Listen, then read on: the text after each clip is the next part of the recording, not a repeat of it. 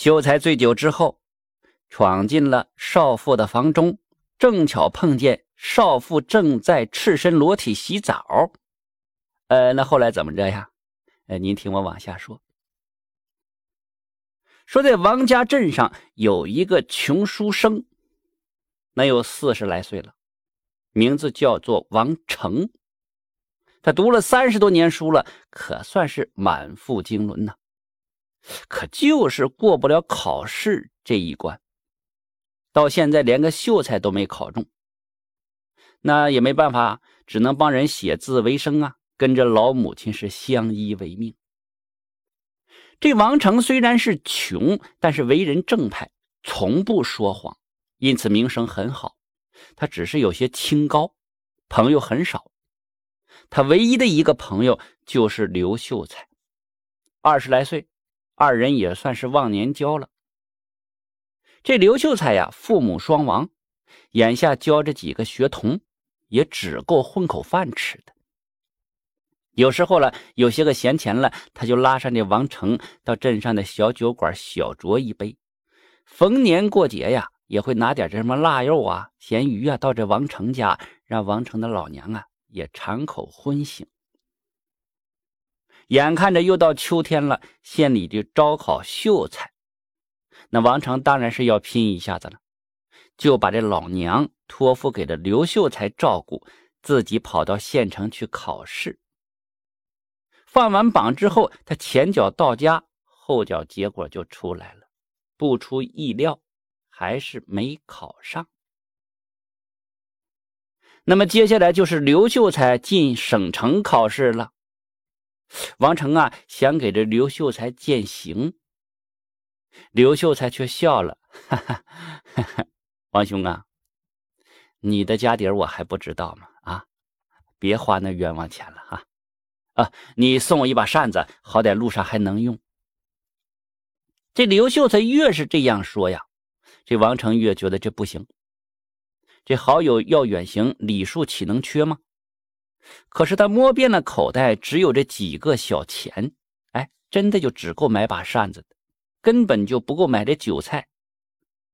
买完了扇子，他只好来到两个人常去的小酒馆，跟那老板娘商量，能否赊一次账。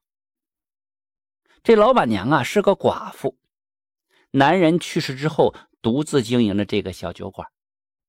王成和刘秀才算是常客了。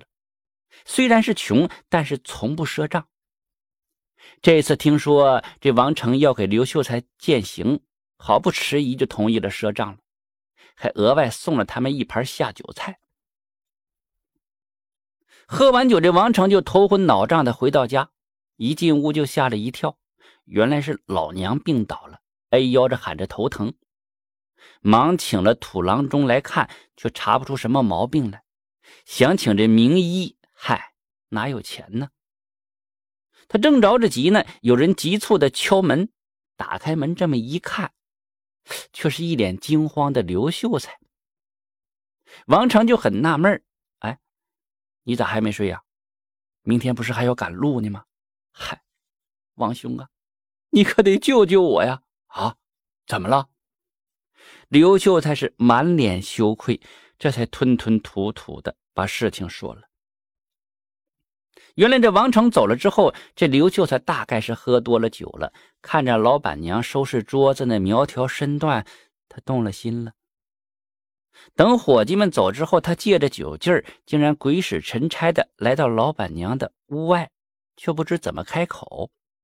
正在这时候，老板娘屋里传来了哗啦哗啦的水声。这刘秀才从门缝往里一看呢，竟然看到这老板娘在洗澡沐浴呢。吓了一大跳，正犹豫着要不要继续看的时候，这老板娘听见了动静了，披上衣服喊了一嗓子：“谁呀？”这刘秀才一下子清醒了，连滚带爬就跑了。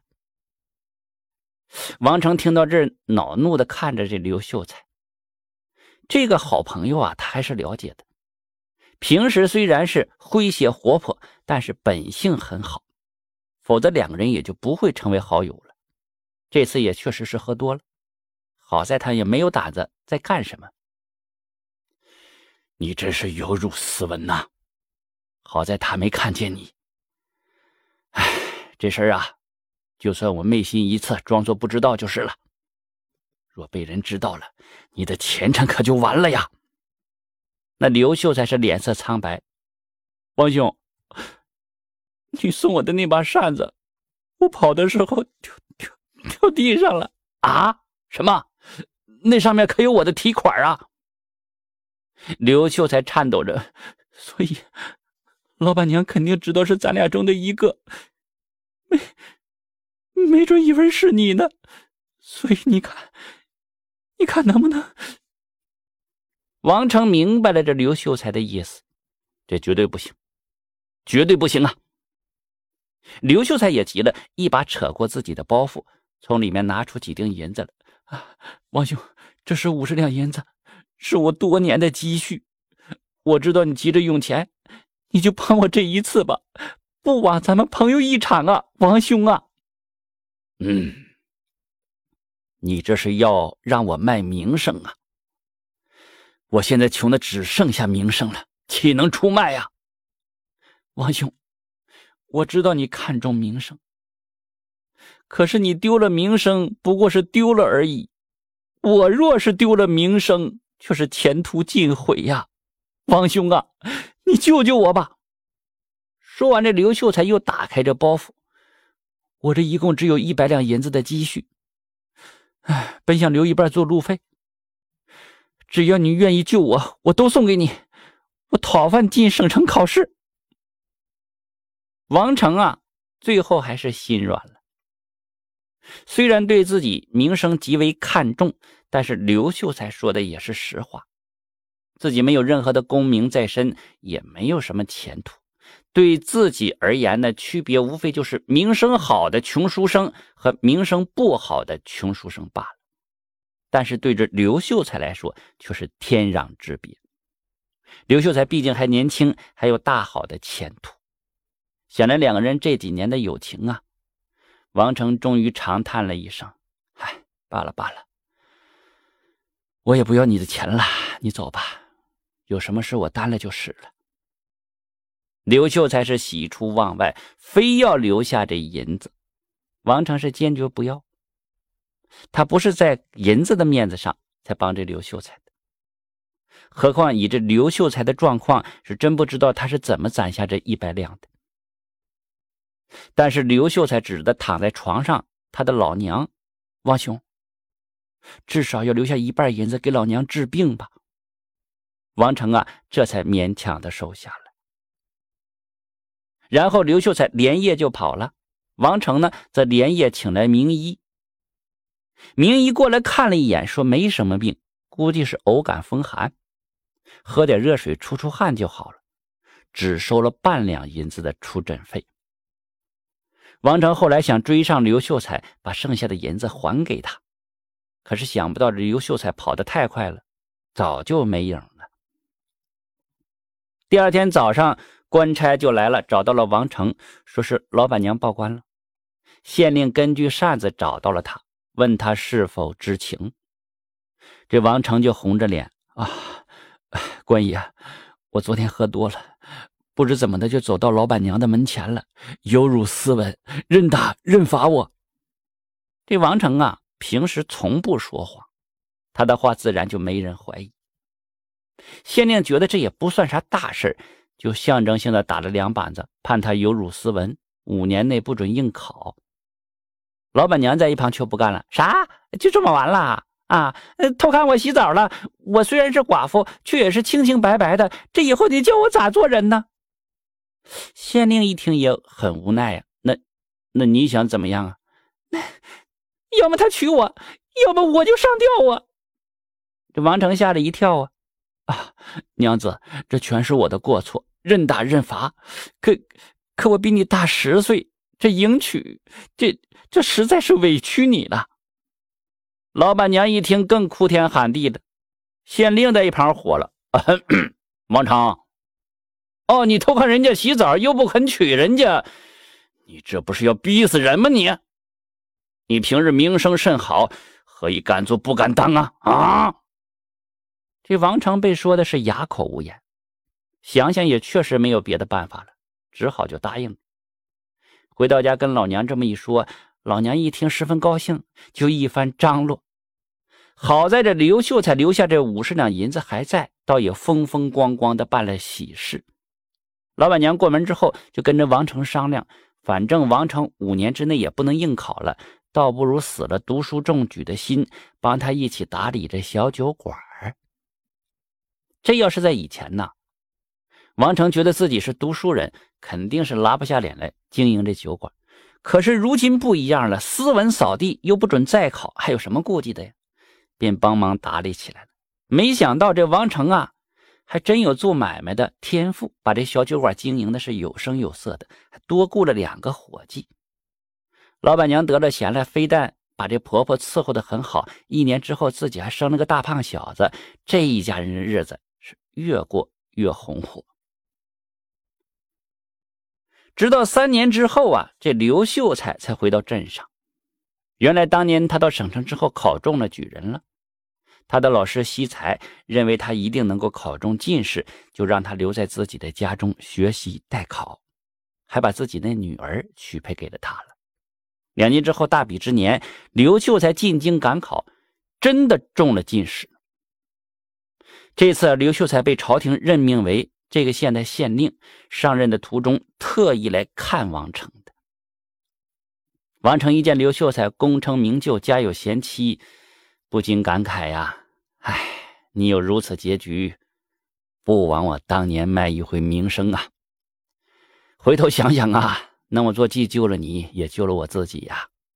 如果没有那件事情，我也不可能彻底放下读书人的架子。”多半会贫穷到老，连老娘也无力赡养，哪有如今这般丰足顺心呐？哎，也得多谢你呀。刘秀才这才笑而不语。这时候，老板娘从后屋走出来，向刘秀才行礼了，笑着对王成说了：“当家的，这事儿刘秀才不好意思说，我可得说了。当年刘秀才根本就没做酒后失德的事儿。”啊，呃，什么意思啊？